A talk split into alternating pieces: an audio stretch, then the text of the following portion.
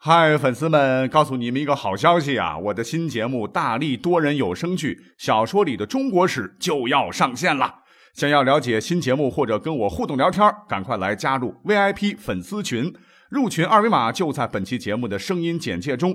你也可以添加我的小号，拼音大历史加幺零幺 D A L I S H I 幺零幺，然后拉您入群，我在那儿等你。管他正史野史。这里只有大历史，大力讲的历史正在播出，欢迎收听大历史特别节目啊！我们继续来重温一下我和夜郎文史工作室共同制作推出的历史节目。作为一档历史野化节目，今天我们就来聊聊高考，那就不能不提及高考的原始形态，什么呢？科举。电视开始。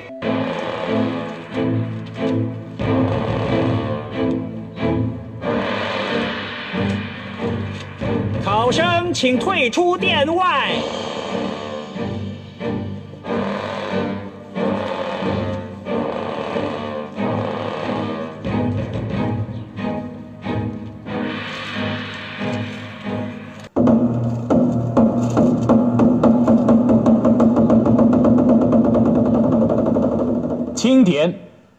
州陈世美为本科一甲第一名。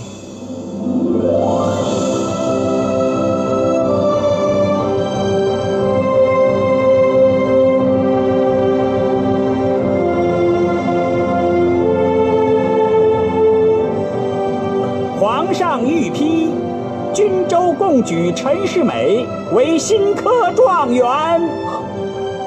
御赐紫袍金带，恩准跨马游街，钦此。恭喜陈兄，恭喜陈兄，恭喜恭喜恭喜！谢主隆恩。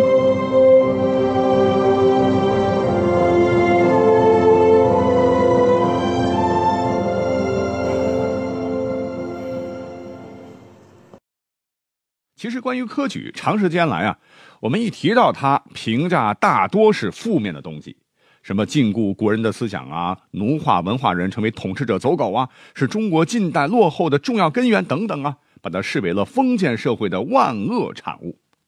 但其实呢，很多人都忽视了一个问题：从历史上看，在隋唐科举施行之前，中国封建统治阶层的人才选拔制度是举荐制，士族。和庶族之间的区别是非常严格的。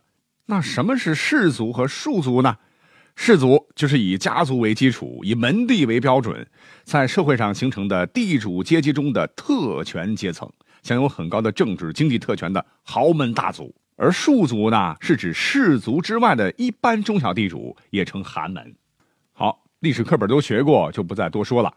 那出身寒门庶族的年轻人是永远都无法进入统治者的视野的，想成为一个国家公务员，滚开！相反的，名门士族家的娃儿，就算是挨克是富的，他也能身居高位，掌握巨大的资源和财富。那你说这公平吗？绝对是世间的最大不平等。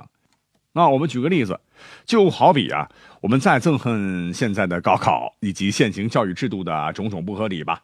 但如果哪天不用高考了，能不能上清华北大全靠拼爹，看你们家的存款和社会地位，你说你乐意吗？所以，不管科举和高考啊，在内容上存在多大的弊端，它总之是利大于弊，因为它本身作为一种制度的存在，就是社会进步和文明的一种象征。因为公平竞争本来就是一个文明的基本特质，无论古今，您说是吧？但以上不是我们今天要讲的重点。我们今天要讲的重点是人才选拔制度的不同，它导致了社会习俗的改变，包括择偶嫁女的婚嫁习俗等等。那在未实行科举的魏晋时期的丈母娘们嫁女儿，那讲究的可是门当户对啊！大户人家的闺女啊，是不可能找一个寒门出身的臭小子的，哪怕你是才高八斗赛李白，腰缠万贯似李云，想娶个名门贵族小姐，我呸！白日做梦，即使到了唐初啊，这种现象仍然是很普遍。唐初有位名将叫魏征啊，那他的儿子到了婚嫁年龄，你猜怎么着？竟然找不到合适的对象，因为当时的崔、卢、王、郑等门阀大姓都瞧不上宰相家的儿子，原因只有一个：魏征是庶族出身，即使啊你是当朝宰相，要找一个大户人家的闺女，那你得拿出大笔的财物，当时俗称赔门财。而魏征呢，这老哥是为官清廉，一时也凑不出这笔钱，所以呢，儿子的终身大事就这么给耽搁了。那毕竟魏征和皇帝关系好，魏家的这点事儿呢，后来惊动了唐太宗李世民，他是一度以下达官方红头文件的形式严禁赔门财这种陋习。经过漫长的等待，哎，寒门世子的春天到来了。自唐宋实行科举选拔人才以后，特别是两宋一朝，用北宋真宗皇帝的话来讲，那就叫做“书中自有黄金屋，书中自有颜如玉”。只要把书读好了，东华门下榜上有名，就保证有官做。那我们都知道，宋朝可是当时全球最富的国家，所以宋朝是高薪养廉呐，啊，所以高级公务员们那真是富得流油啊。据考证，为官清廉的包拯先生啊，在任开封府尹的时候，年薪过千万；而历史上有争议的改革家王安石先生哈。当宰相的时候，光仆人就有一百多人，月薪折合现在的人民币九万多。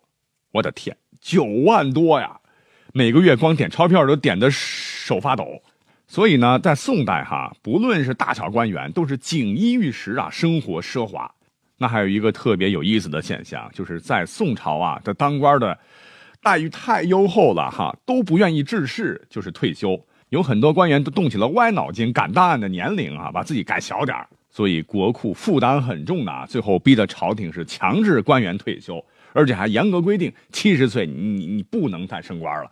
那综上所述啊，在宋代中进士那可真是名利双收啊，不仅能够有前途，更有前途，银子哗哗哗呀。所以在当时中举士子啊，就成为了两宋丈母娘们的最爱。那读书人们一旦是金榜题名，立即会变成香饽饽啊，成为丈母娘眼中的金龟婿，而且彼此间展开疯狂的追逐。当时啊，即使是帝国的豪门名相嫁闺女时啊，眼光也不是放在皇亲国戚、官宦子弟身上，选择的全是东华门下进士的优秀知识青年。那在宋真宗和仁宗时期，有位名相叫王旦，就公开的宣布。我们王家的女儿、孙女儿、曾孙女儿嫁人不看门第，非知识分子不嫁。那他的九个孙女婿全部都是进士登科啊，其中就有大才女李清照他爸李格非。他的曾孙女婿当中也有两位非常的有名，是先进后士后入相，一个是秦桧，一个是孟忠厚。而帝国的其他宰相那也是不落下风啊。那我们刚才说到的拗相公王安石，因为改革变法很有争议，在历史上啊，所以叫拗相公，就把女儿啊嫁给了当年的进士蔡卞。那历史上赫赫有名的寇准呢，也把侄女和闺女嫁给了同一人刘进士，并不嫌弃刘进士是二婚，三婚又何妨，对吧？所以你想想啊，帝国的侄仔们都是如此的饥不择食，那帝国的优秀知识分子。吃香到何种地步，真是可想而知了。哎，真是知识改变命运呐！说到这儿，给各位介绍一位人：皇佑元年，湖北江夏人冯京啊，高中状元郎，并且是三元及第。那什么是三元及第呢？就是在乡试、会试、殿试中都是 number one。这在中国一千三百多年的科举应试史上，只有十五位。没听错，十五位学霸中的战斗机完成过这样的壮举，而冯京就是其中之一。一时间，冯京成为了北宋帝国的全民欧巴。话说呢，这个冯状元刚在东华门下看到自己高中状元的红榜，还没有来得及回自己栖身的客栈，路上突然旁边就跳出来十几个小厮，强拉硬扯的把他拽到了一个巨宅豪府。原来，这户人家可是张献太后的亲戚。张琪家，你猜怎么着？真是要劫色呀！这个张琪是哭着喊着，一定要把女儿嫁给这个冯状元，并且还多次的暗示冯状元，这可是张献太后刘娥的意思哦。等到这个冯状元好不容易从张府撤出来，哈，晕头晕脑的回到客栈，刚到客栈，哎，有人在等他，等他的也不是一般人呐，可是当朝国丈张尧佐，也就是仁宗皇帝最宠爱的张贵妃他老爸。这张国丈带上了大量的嫁妆啊，也是死乞白赖的要把女儿嫁给他。小冯啊，你就娶了我女儿呗，你就娶了吧，娶了吧，娶了吧。这还不算啊，张国丈还亲自将皇帝赏赐的金腰带束在了冯京的腰上，还悄悄说：“这可是皇帝本人的意思哟。”一时间呐，皇亲国戚二张争婿，哎呀，真的是闹得不可开交，成为了当时最有吸引力的头条八卦新闻。此事后来呢，惊动了仁宗皇帝。仁宗皇帝一看，这也太丢人了，怎么办呢？就命令当朝宰相富弼出面来平息调解纠纷。我们来看看历史上宰相富弼是如何解决这桩公案的呢？很简单。得嘞，你们家的闺女谁嫁冯状元都不太合适，我看吧，这个冯郎要不然娶我家闺女得了吧。那最终呢，富弼啊是将大女儿嫁给了当年三元及第的状元郎冯京，成为一时的美谈。不过后来呢，冯妻病逝啊，这个副相也不愿意让冯状元这块肥水流了外人田，又将自己的小女儿嫁给了冯状元。也成就了冯状元两娶宰相女，三魁天下元的美名。所以，我们仔细想想啊，你说为了金龟婿，上层人物都如此不顾脸面了，没羞没臊了啊！那你想，东京大量的中小宦官、富商之家的众多丈母娘，那还顾及了许多？因为对于这样的金龟婿，动作得快啊！你要像像平常一样请媒婆、问吉凶、配八字等走完古代婚嫁的常规程序。那还有戏呀？黄花菜都凉了，金龟婿早就被别人抢跑了，所以一些丈母娘们就直接动了歪脑筋，直接让家丁们跑到东华门接榜之处候着，看到未婚的中举世子，只要中了，直接霸王硬上弓抢回家先，然后呢才商量婚嫁之事，太暴力了！你说你们还让不让那些剩男剩女们活了？你们？由于那个时代呢没有大数据，没有云端哈，所以不专业，对考生的信息掌握的不太全。丈母娘们也是常闹笑话。给你讲一个啊，《宋人笔记》范正敏的《顿斋闲览》就记载了这样一个笑话：说有一位年轻俊美的秀才去东华门看榜，结果旁边是歘出来一群的家丁啊，就把他给抢到了某豪府。只见一位穿着紫金华衣、长得肥嘟嘟的这个准丈母娘是热情接待他。许以万金嫁妆之资，并且呢，让姿色颇佳的千金大小姐亲自端茶，而且是秋波频送，美色巨富相诱啊！凡夫俗子谁都会动心。这位书生啊，犹豫了半天，这个脸呢憋得通红，然后说了一句：“呃，要不然这事儿我能答应，不过呢，得等我回家和我老婆商量一下再答复你们，你们看好不好？”这母女俩一听啊，有老婆呀！直接就晕菜了。由于啊，当时这个市场供需矛盾比较尖锐啊，后来啊，东京直接诞生了是专门从事绑架捉婿这一职业的服务队伍——捉婿专业队。他们事先呢要调查、参考这个考生的基本情况，发榜之日呢，直接替富贵之家在绑架捉婿。每捉一未婚世子回来，赏钱有千民之巨。这个民呢，是宋代的计量单位。一民就是一贯钱，也就是一千文钱。那根据北宋时的物价，十文钱可以泡一次澡堂子，买一斗麦子、五升大米、一斤盐；一贯钱可以在帝都开封买一头公猪，十贯能买一亩的良田。所以千米大约折合现在的多少人民币呢？我来算一算哈，一百乘以二十五等等。哎，我的天，我头头好晕。要不然听众朋友们，你们自己算算哈。总之是钱很多。你说为了绑架捉婿，这北宋的丈母娘们真可谓是不惜血本呐，已经疯狂到这种地步了。难怪后来中进士的陈世美会抛弃糟糠之妻秦香莲了，也更难怪有如此多的宅男 最大的梦想就是穿越到宋代当名书生，领略一下作为知识分子的书中自有颜如玉，以及被人绑架疯抢的风情。